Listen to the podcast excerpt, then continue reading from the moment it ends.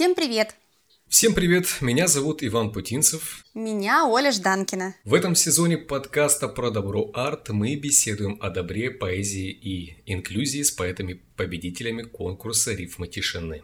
И сегодня у нас в гостях Полина Шкорботова из Санкт-Петербурга. Полина, здравствуйте. Здравствуйте. Полина, расскажите, как вы ступили на скользкий путь поэзии? Когда начали писать и, собственно, почему? Ну, дело в том, что я не считаю себя прям таким поэтом, вот, но писать вот э, стихи со мной случалось несколько раз в жизни. Я принималась писать стихи, потом по каким-то причинам бросала, и потом опять начинала. То есть первый раз, конечно, в раннем детстве, как всегда, малыши там что-то рифмуют, э, потом, ну, как-то это показалось несерьезно, потом, наверное, в подростковом возрасте, как э, тоже обычно принято писать, ну, там тоже было такое время тяжелое, перестройка, все это было очень далеко, как-то даже неприлично стихи писать в такое время. Вот. И потом уже, наверное, а, ну, в 20 лет, конечно, да, все пишут стихи. И опять же, я тоже принималась, потом бросила все это дело, и вот уже, получается, там около 40 лет я подумала, что, наверное, почему бы и нет. Тем более людям нравится, кто читал мои предыдущие стихи. Наверное, можно продолжать это дело. Вот как-то так. Какой приличный стаж у вас получается? Ну, стихов немного при этом. То есть вы не количеством, а качеством берете? Трудно сказать. Не, это не мне судить. А, Полина, а что вдохновляет больше всего? Какая основная тема стихотворений все-таки? Ох, какой сложный вопрос. Ну, жизнь вдохновляет.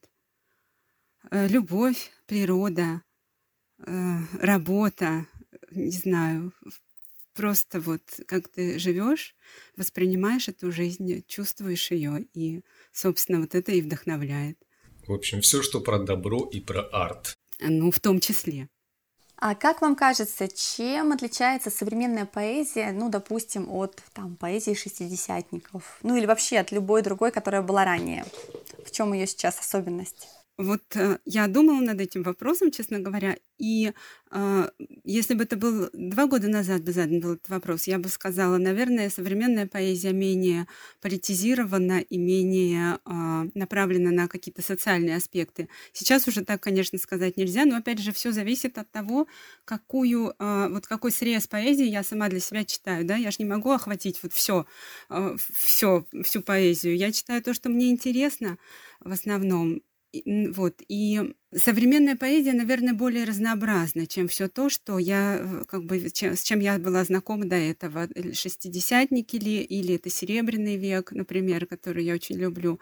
Они все-таки были а, более как-то поддавались, может быть, веяниям моды, веяниям вот эпохи. Либо до нас дошел именно вот тот срез а, их э, творчества, который, ну, скажем, в одном э, стиле, в одном духе, вот, вот по смыслу сходен. А сейчас очень большое разнообразие как и по форме, так и по содержанию. Это очень круто, на самом деле, очень интересно.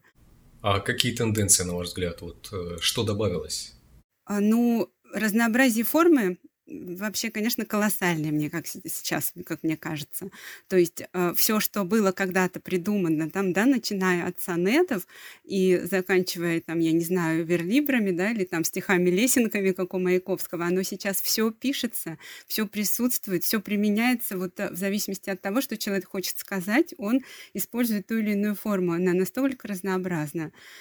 И комбинация вот этих всех форм люди часто используют. Это, конечно, ну, космос такой, когда читаешь, э, как люди умеют делать это. Вот, ну, что добавилось? Ну, у нас мир изменился. Все, что в современном мире, все реалии современного мира, они же отражаются в поэзии. В общем, больше ничего конкретного, более конкретного не могу сказать. Получается, больше экспериментальной стала поэзия. Она стала более экспериментальной. Вот это тоже очень трудно сказать, насколько поэт может, как бы, можно говорить об экспериментальной поэзии. То есть, может быть, человек так чувствует, он так видит.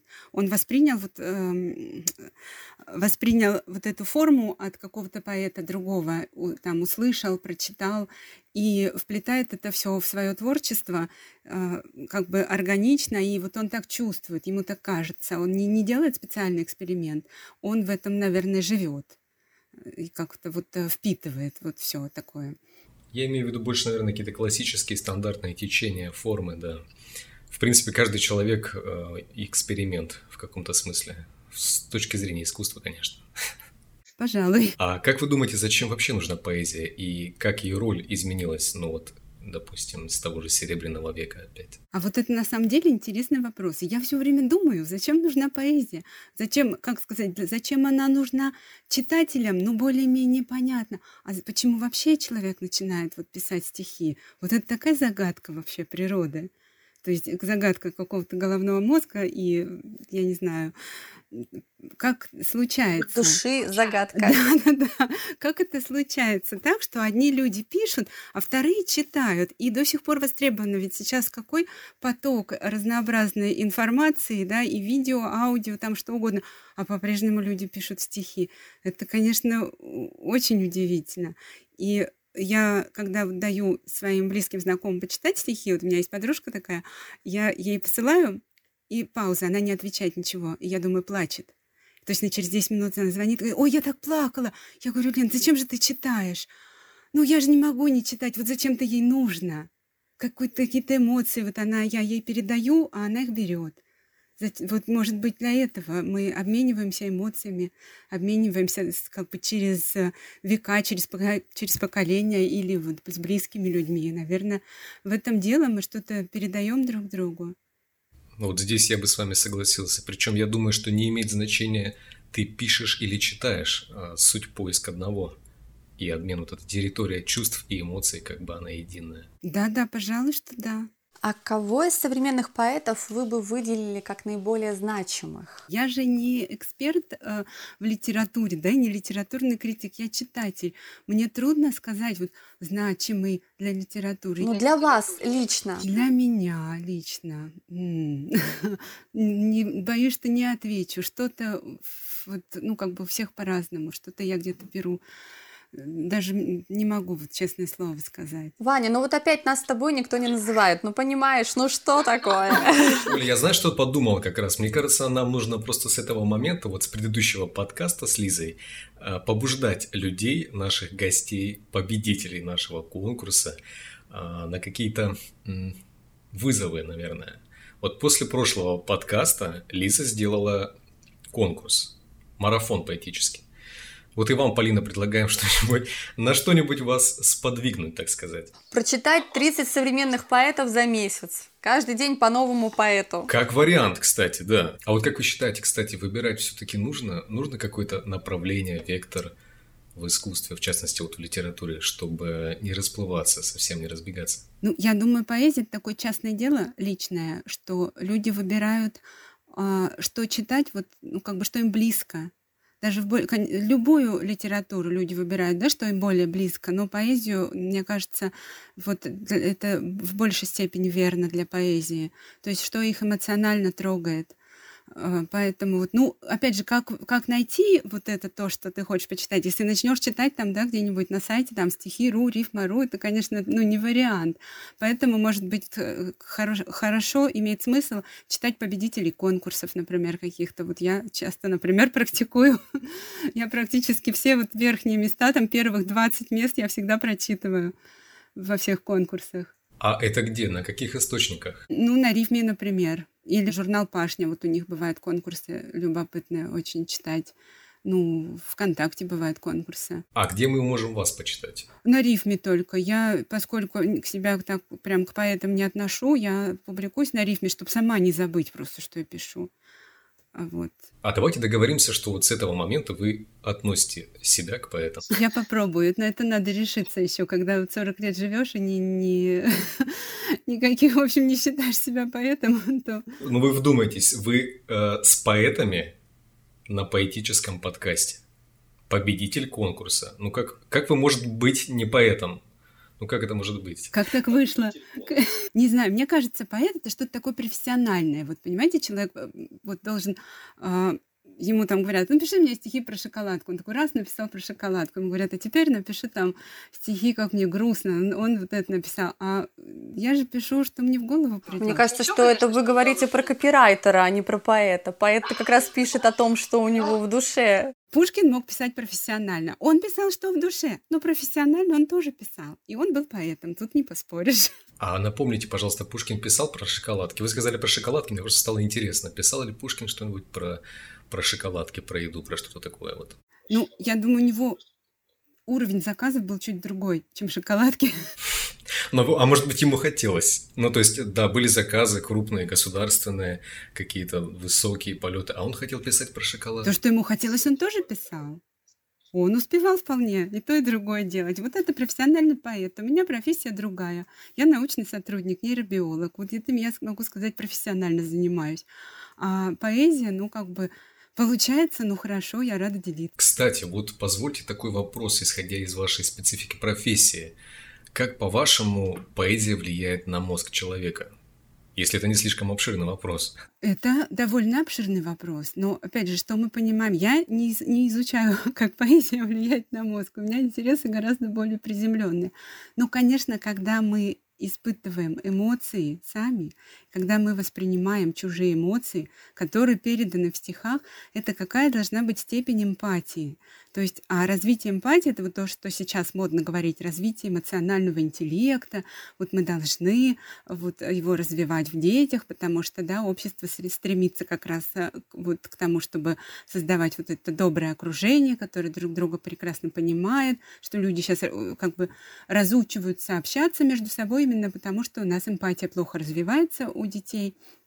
Вот, то есть поэзия, мне кажется, она должна очень сильно помогать в этом, вот, в развитии эмпатии, в, развитии э, взаимоотношений. Эмпатия – это, конечно, свойство головного мозга. Уже всем дав, ну, как бы давно известно, что у нас есть в мозге зеркальные нейроны, да, которые работают тогда, когда вот, э, человек или животное выполняет действие, и ты хочешь вот аналогичное действие выполнить, Э, ты, у тебя вот эти нейроны или там у животного включаются. Вот. Это считается основой эмпатии, такого вроде бы высокого, высо, а, высокоорганизованного чувства, а, но оно, естественно, как и все наши чувства, имеет под собой а, практическую материальную базу. Соответственно, поэзия, я думаю, должна влиять на развитие таких вот нейронов, таких зон головного мозга, и в конечном итоге люди э, становятся более восприимчивыми к чувствам других. Это очень интересно. У меня сразу столько вопросов. Ну вот как минимум можно сделать вывод, что базовое чувство как минимум у поэта это эмпатия.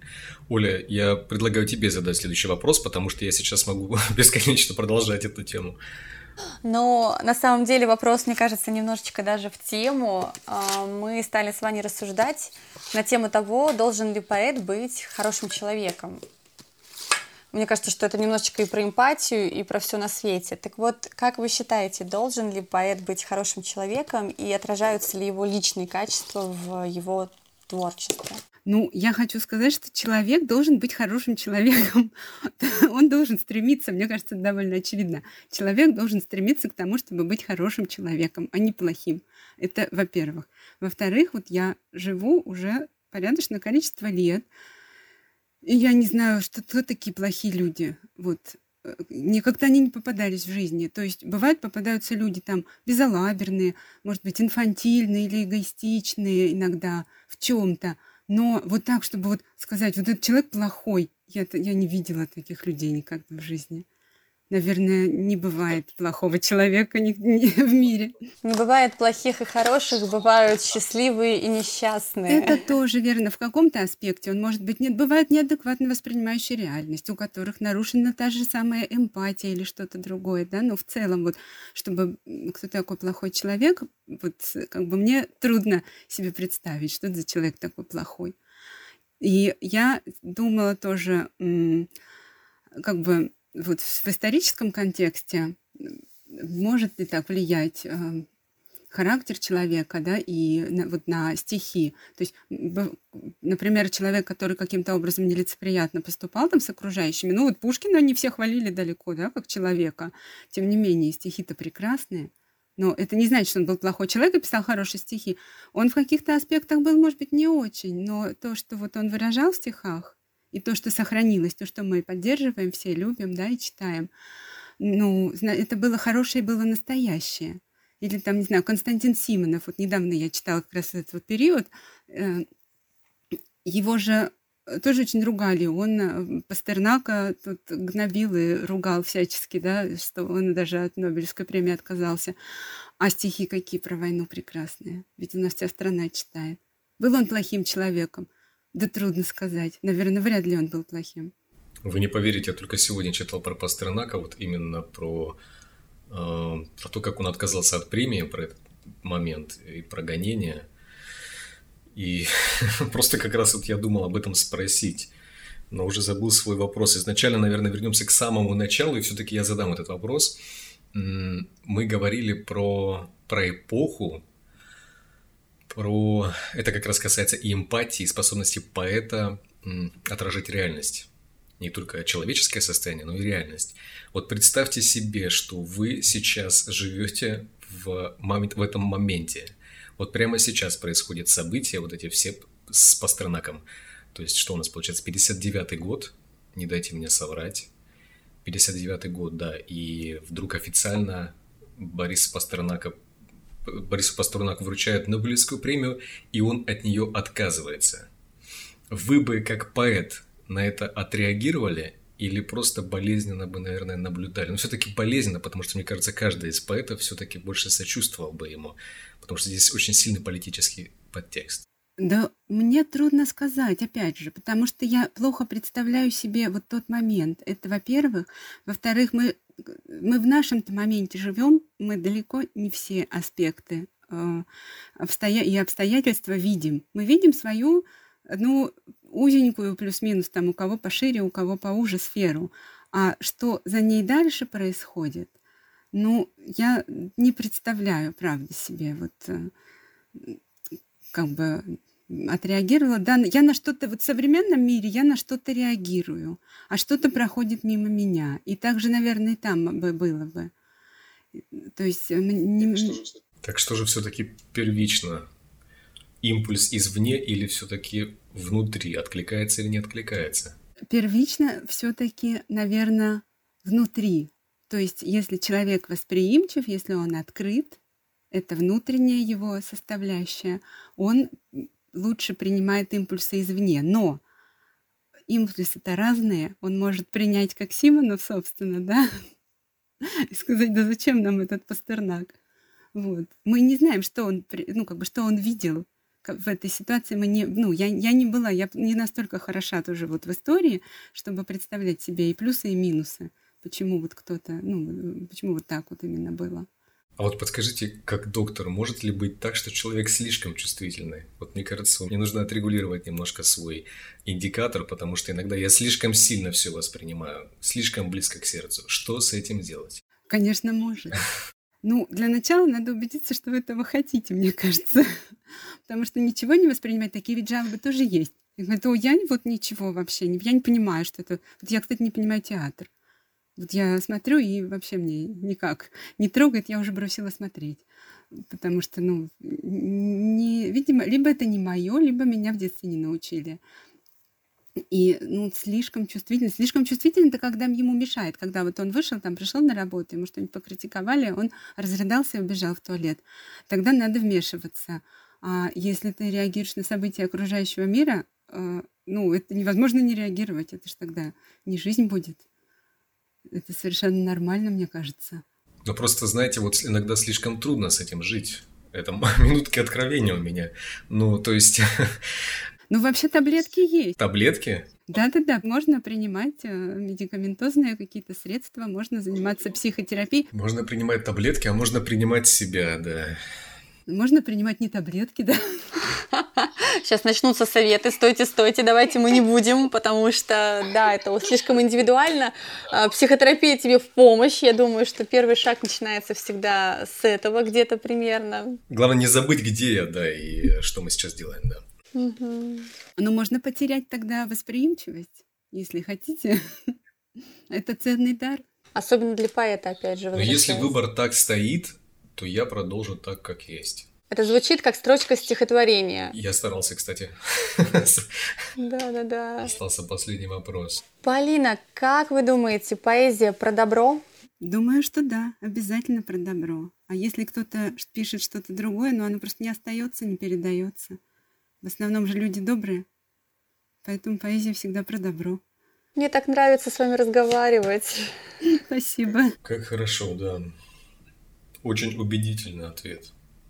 Наверное, самый убедительный вот, вот именно на этот вопрос из всех, что мы получали. Ну а, собственно, последний, действительно последний вопрос. А, а что такое добро? И правда, что же такое добро-то? Поскольку я не очень знаю, что такое зло, ну, как бы, как сказать? Нет, пожалуй, я не отвечу, что такое добро. Это весь мир наш, все вокруг. Мы не можем, ну, злых людей не существует, мы уже поняли.